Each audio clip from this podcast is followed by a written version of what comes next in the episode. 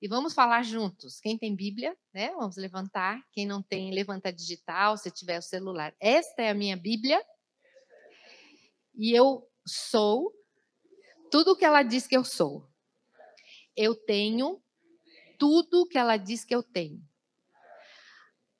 eu posso fazer tudo o que ela diz que eu posso fazer. A minha mente está receptiva. O meu coração está pronto. E ao ouvi-la, eu nunca mais serei o mesmo. Amém? Glória a Deus pela palavra do Senhor. Amém? 1 Samuel, verso 22, verso 1, diz assim: Davi retirou-se dali e se refugiou na caverna de Adulão. Quando ouviram isso, seus irmãos e toda a casa de seu pai desceram ali para ter com ele. Ajuntaram-se a ele todos os homens que se achavam em aperto, todo homem endividado, todos os amargurados de espírito. E ele se fez chefe deles, e eram com ele uns quatrocentos homens. Dali passou Davi a Mispa de Moabe e disse ao seu rei: Deixe estar meu pai e minha mãe convosco até que eu saiba o que Deus há de fazer de mim. Verso 4: Trouxe-os perante o rei de Moabe, e com este moraram por todo o tempo que Davi esteve neste lugar seguro. Porém, o profeta Gade disse a Davi: Não fiques neste lugar seguro. Vai e entra na terra de Judá. Então Davi saiu e foi para o bosque de Erete. Amém? O tema de hoje que eu quero dar é lugar seguro. Nós precisamos deste lugar. Nós procuramos este lugar, porque é uma necessidade humana é de ter segurança. Não é? E nós vivemos num mundo de inseguranças. O mundo não oferece segurança. A gente está ouvindo alguns discursos sobre segurança, né? que o Brasil já está oferecendo não só para a nossa nação, mas para o mundo. Isso é uma resposta à oração da igreja, amém, queridos? Mas do mesmo jeito que nós precisamos de segurança, que nós enfrentamos dificuldades, esse servo de Deus do passado, chamado Davi, que veio a ser rei do povo de Deus, ele estava vivendo um momento muito grande de medo, insegurança e, mais ainda, perigo de morte. Não é muito diferente de hoje, só que as situações são diferentes, não é? E Davi, ele se levantou como uma pessoa ungida por Deus para ser rei. Só que o rei, na época, o rei Saul, não gostou dessa ideia e não gostou do crescimento de Davi perante a nação de Israel. Davi venceu um gigante, ficou famoso, as pessoas começaram a admirá-lo.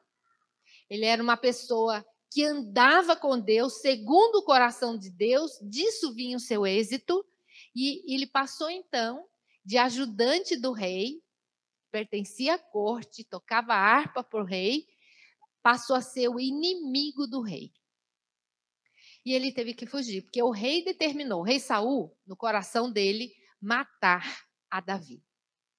E nesse momento aqui, queridos, ele estava escondido numa caverna, caverna de Adulão, para se proteger dessa ameaça. Esse lugar era considerado por ele seguro nesse momento. E junto dele tinha 400 homens. Olha só, nós vivemos situações de aperto, como esses homens estavam lá com Davi vivendo. E nesse momento de aperto, esse que nós vivemos agora recentemente, né, de doença, de ameaça, de necessidade de internação e uma série de coisas que aconteceu em, em dois anos, a gente se viu apertado, a gente se viu ameaçado. Só que a ameaça ela não acaba, não é mesmo? Teve vacina, teve medicação, as internações já não estão como estavam, a, a doença regrediu, não está tão forte quando, quando ela vem, porque ela é recorrente, vem todo ano, tem que tomar vacina, veio a vacina. E mesmo assim, queridos, às vezes a gente está com o coração como? amedrontado, ainda. Porque a natureza humana, a nossa natureza é de medo constante. E a palavra de Deus, o Senhor Jesus, o Senhor Deus, sabendo disso, como nós somos inseguros, ele fala para nós: não temas. Não temas. Não tenha medo. A gente é movido por medo desde que a gente nasce, gente. Porque o papai e a mamãe, alguns, né, os, os da era moderna, não sei, mas a nossa geração, eles falavam o que para você e para mim? Se você fizer isso, eu te pego e você vai apanhar até. O que, que é isso? Uma ameaça que traz medo. E a gente obedecia por medo. Agora, hoje em dia, não, né? Hoje em dia, isso não está sendo mais praticado. Mas mesmo assim, os filhos crescem com medo e insegurança, porque se não tiver um limite para eles, falar, meu filho, você vai até aqui, aqui o papai não quer, aqui a mamãe não quer, e ter uma educação para os filhos, eles continuam medrosos, inseguros e sem saber como agir. E aí eles extrapolam, extrapolam e muito, não é? Mas o medo é uma realidade presente na nossa vida. Medo de morrer, né? São três: medo de morrer, medo de ficar sem dinheiro e medo de ficar sozinho é o número um no Brasil, na pesquisa, nas pesquisas. E o Senhor, na sua palavra, tem respostas, direções, porque é Ele que é o nosso lugar seguro. A gente pensa que é um lugar, né, uma caverna. O que, que a caverna seria para nós hoje? Né? Até um pouco tempo atrás, o lugar seguro qual que é? Era não sair de casa. E se descobriu que não adiantava muito, não é? Ficar tão preso. A realidade é que não se sabia como agir, realmente, não é? Não sair de casa. As próprias mídias, redes sociais, que são uma ferramenta excelente, a gente tem o privilégio de conversar com quem está em casa nos assistindo, ó, você que está em casa. Deus tem um plano para você também. Olha que benção. E às vezes a gente conhece o Senhor, conhece a igreja através das redes sociais, mas de alguma forma isso nos separou do ser humano e deixou a gente triste. Alguns ficaram depressivos, outros com síndrome de pânico, outros com uma ansiedade muito acentuada. Sabe por quê, queridos? Nós não fomos criados para ficar sozinhos. Deus nos criou para nós vivermos juntos, em família. É uma necessidade do ser humano, é uma necessidade de viver em sociedade. E quando a gente se afasta ou se esconde, a gente pode ficar mal. Né? E nós vivemos nesse tempo onde essas crises, essas síndromes, essas características estão mais acentuadas. Mas hoje o Senhor nos convida a confiar nele. Ele é o lugar seguro. Em Jesus, andar com o Senhor Jesus, conhecer os seus caminhos, a sua palavra, os seus mandamentos, isso traz saúde para a nossa vida. E às vezes a gente está lá tão quietinho, né? Fala, ai, Senhor, será? Será que eu vou conhecer uma igreja nova? Será que vale a pena? Será que vai dar certo, não é mesmo? A gente passa por muitas experiências. Né? Eu, pastor, conhecemos Jesus na adolescência. Desde então, nós temos caminhado com o Senhor Jesus, vivendo a vida da igreja, servindo ao Senhor, e aconteceu muita coisa. Se nós olharmos para o que deu errado, para circunstâncias, para pessoas difíceis, que criaram situações para a gente, muitas vezes inesperadas, até por uma amargura. Lembra que com Davi tinha pessoas amarguradas. Uma amargura, uma decepção, e a gente ficar nesse lugar, amados, nós não estaremos completos, não seremos felizes, bem-aventurados, como a palavra de Deus diz. A gente precisa sair desse lugar da frustração, do medo, do será que vai, da incredulidade, né, da dúvida e dar um passo a mais. Graças a Deus, em Jesus Cristo, eu tomei uma decisão, o pastor Tamioso também, de perdoar sempre. Jesus falou que é 70 vezes 7 num dia. Olha a necessidade que nós temos de liberar perdão. O Pai Nosso fala: perdoa-nos, a oração do Pai Nosso, como nós perdoamos os nossos devedores. Se os no... São pessoas que nos devem realmente, que fizeram algum tipo de mal. Se nós não perdoamos, Deus não pode nos perdoar. Olha a situação. Perdoar sempre. Perdoar sempre. Uma pessoa que eu preciso perdoar sempre, sabe quem é? Eu mesma. Amém? Você já viu quando você está de briga com você mesmo? Como é que fica? Triste.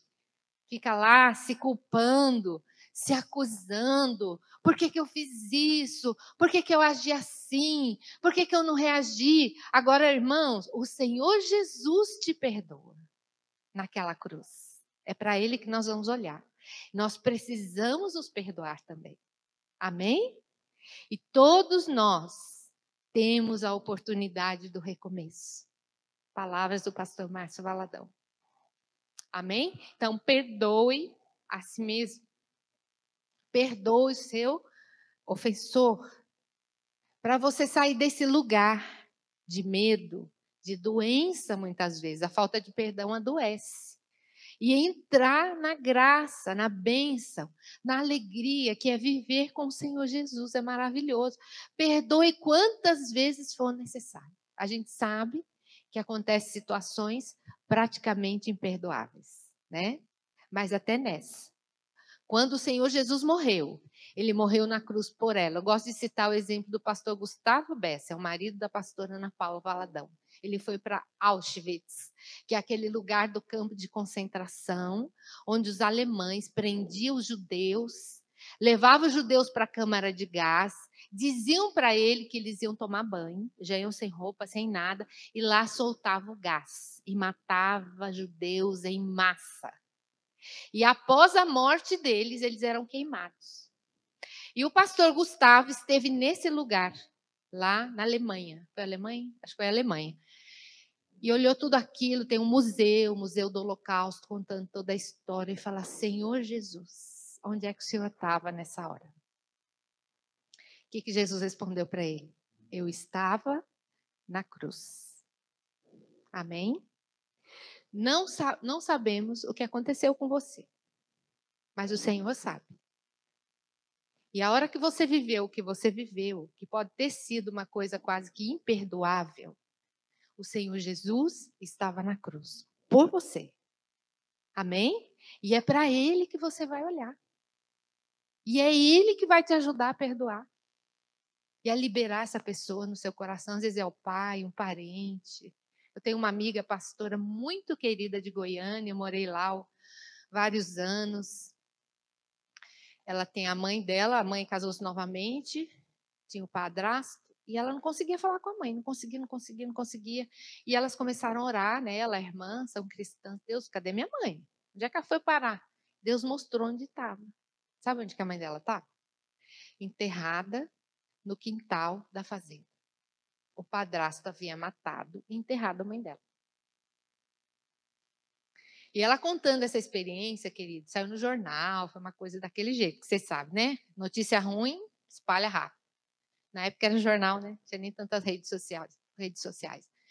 E ela veio dar o testemunho, Deus dirigiu ela a falar isso, que é muito difícil, né? De como ela conseguiu perdoá-la.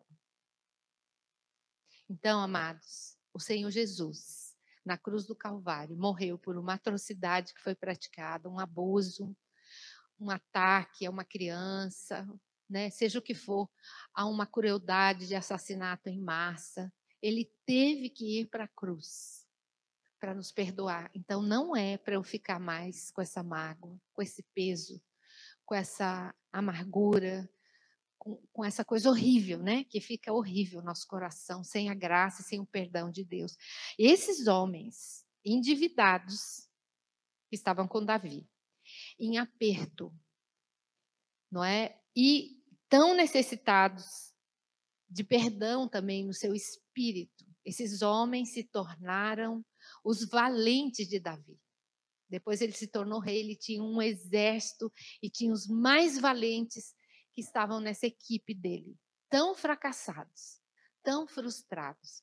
Então, amados, Deus tem para nós respostas, tem caminho. Jesus é a, a cura para a nossa vida, por pior que seja o problema.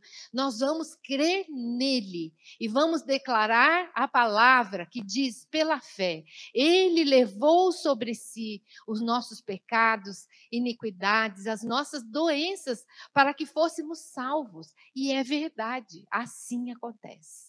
A todo aquele que crê. Pessoas que passaram por essa situação de cruel, dos campos de concentração, algumas testemunhando, tiveram oportunidade de perdoar os seus algozes, elas sobreviveram ao Holocausto. Então, não é impossível.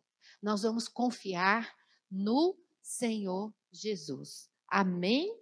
E olha tremendo que Davi, para a gente completar essa meditação, é o Salmo 142. Tem dois salmos da Escritura que são orações de Davi quando ele estava dentro da caverna. 142, verso 3. Se você puder abrir na sua Bíblia, ele fala assim: olha.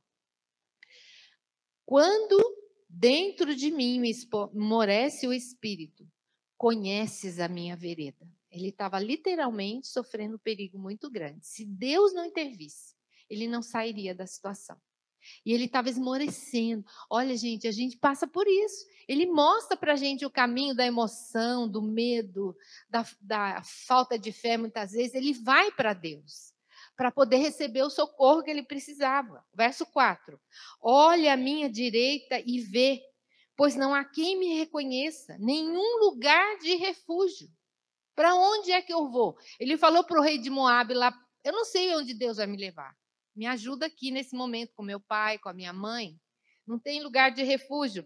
A ti clamo no verso 5, Senhor, e digo: Tu és o meu refúgio, o meu quinhão na terra dos viventes. A gente sai de uma pandemia, cai numa guerra, nos efeitos de uma guerra, mas irmãos, Deus é o seu refúgio. Onde está o nosso refúgio? Está no Senhor. E aqui eles consideraram a caverna em Moabe um lugar seguro para eles, onde Saul não acharia, eles não seriam mortos. Mas aí Deus enviou um profeta. Eles moraram um tempo ali, o profeta falou, olha, o profeta Gade, no verso 5, disse a Davi: "Não fiques nesse lugar seguro, vai e entra na terra de Judá." Amém? essa proteção que nós criamos à nossa volta por causa das, de pecados, de sofrimentos, de falta de perdão, de dívidas, né? Dívida é uma coisa que atribula a nossa alma muito. A gente se fecha como se fosse uma caverna. Mas é hora, irmãos queridos, de nós sairmos desse lugar. A gente pensa que é um lugar seguro, mas não é. A palavra de Deus diz que não. Só há segurança e refúgio no Senhor. Só há segurança e refúgio em Jesus. Não é na hora que você vai ajoelhar e falar: Senhor, se o Senhor não agir agora, eu estou perdido. Como é que eu vou sair disso? É ali que ele age. Eu espero no Senhor. Não é? E Davi, ele tem esse contato com Deus. E a vida que ele tinha com Deus influenciou todos os, seus, os homens que o acompanhavam. E transformou a vida deles. Deus ouviu a oração de Davi e tocou na vida desses homens para tirá-los dessa situação. Não é? Situações ruins como essas que eu estou descrevendo não é para permanecer na nossa vida, amados. Às vezes a gente pensa que é assim mesmo, que não tem jeito mesmo, que não adianta mesmo. Adianta a fé em Jesus faz toda a diferença para tirar você da situação. Quando eu era jovem, conheci, tinha acabado de conhecer Jesus, eu vivi uma realidade de violência familiar. Meu pai não conseguia trabalhar, ele ficou doente com tuberculose. Ele foi se tratar, um ano ele tratou, voltou para casa, desde então não conseguia trazer o sustento para casa. Isso gerou muitos problemas na minha casa, inclusive de violência. E nessa situação eu conheci a Cristo. Ele libertou aqui dentro de mim. Com a graça dele, me ajudou a perdoar. Por isso que eu estou falando do perdão também para vocês. Que eu tinha um ódio muito grande contra ele. E aí o Senhor veio essa luz. Eu falei, Jesus, é, é, o Senhor que eu quero. Eu quero fazer a tua vontade. Minha vida foi transformada. O perdão, eu aprendi que eu tinha que perdoar. O perdão veio. Com a ajuda de Deus, e a minha vida começou a mudar. E começou a mudar tanto que eu falei: nossa, mas eu estou muito sortuda. Que sorte é essa? Não conhecia muito a palavra de Deus, né? Não sabia que as coisas boas vinham de Deus. E aí eu come, entrei, comecei a trabalhar, fiz treinamento, fui contratada na empresa, comecei a crescer na empresa. Aí eu consegui entrar na faculdade. Eu mesma pagar minha faculdade, porque meu pai chegou para mim e falou: "Minha filha, eu não vou conseguir pagar essa faculdade". Eu falei: "Eu sei, pai". E o dinheiro que eu ganhava era tudo assim certinho, né? Minha mãe liberou, me abençoou, porque ela precisava de ajuda também. Eu era rimo de família, né? Filha mais velha, que ajuda a família. É, e aí eu fiz a faculdade, entrei, terminei. Então, falei, nossa, mas por que será que está dando certo? Está dando, tá dando tão certo? Porque Jesus entrou, tinha acabado de entrar na minha vida. Amém? A sua vida é para dar certo, irmão, meu amigo, meu convidado que está aqui hoje. Deus criou você para dar certo, para honrar o nome dele, para viver para a glória dele. Creia nisso, para prosperar, para ser bênção nessa terra, para abençoar sua casa. Nada vai te faltar, seus filhos serão supridos, né? Eu, pastor, também, ficamos viúvos em momentos diferentes.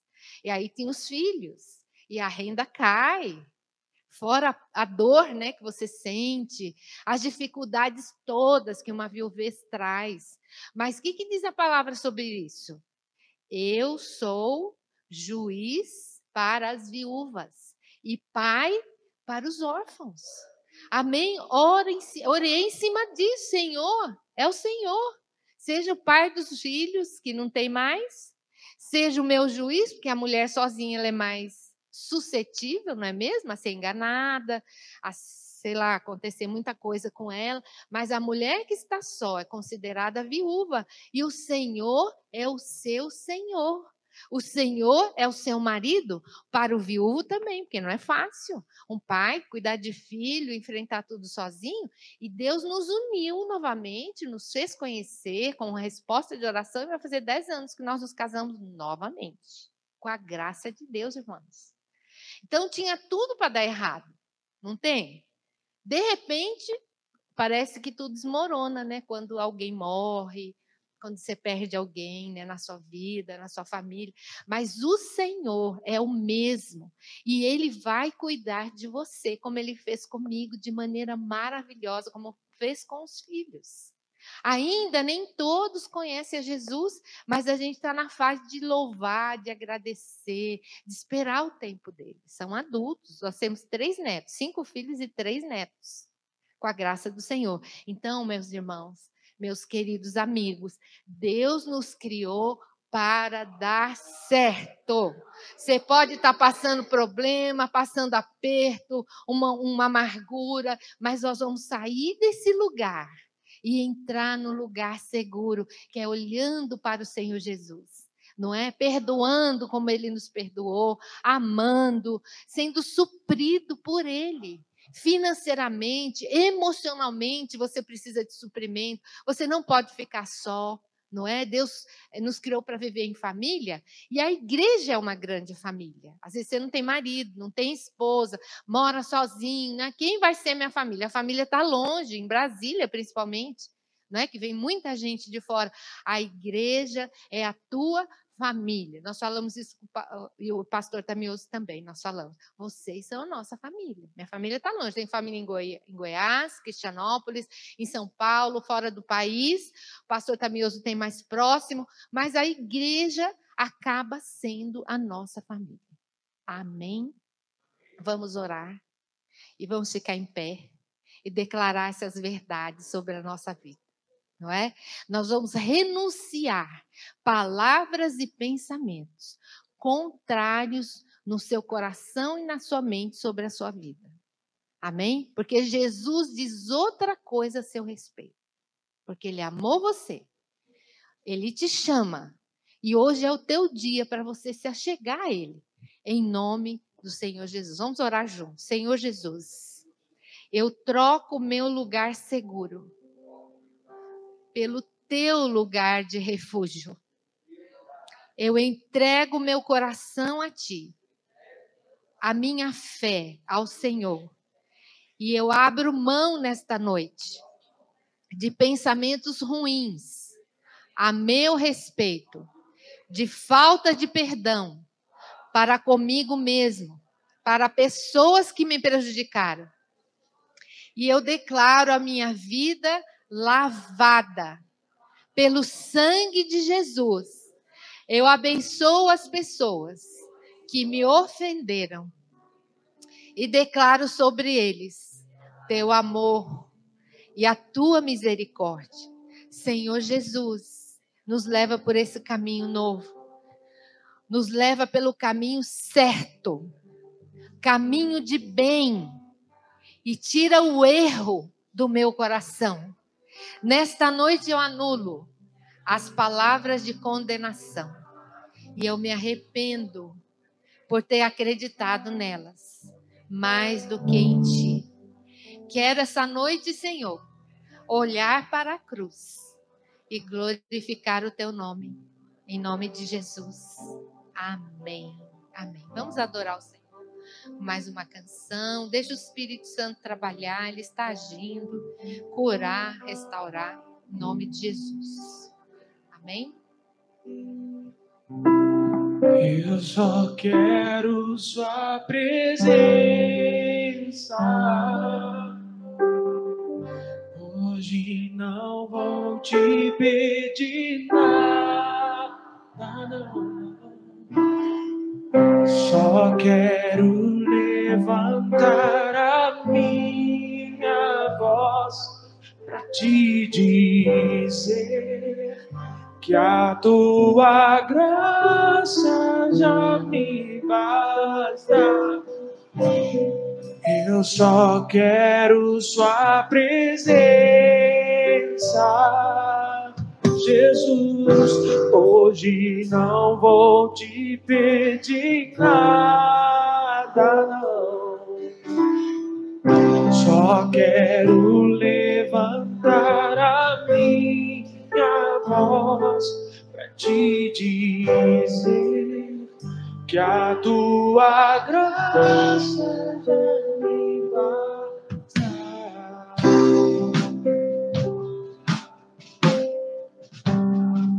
Amém, Senhor. A tua graça nos basta. Nós levantamos a nossa voz, nossa mão, nosso coração Senhor.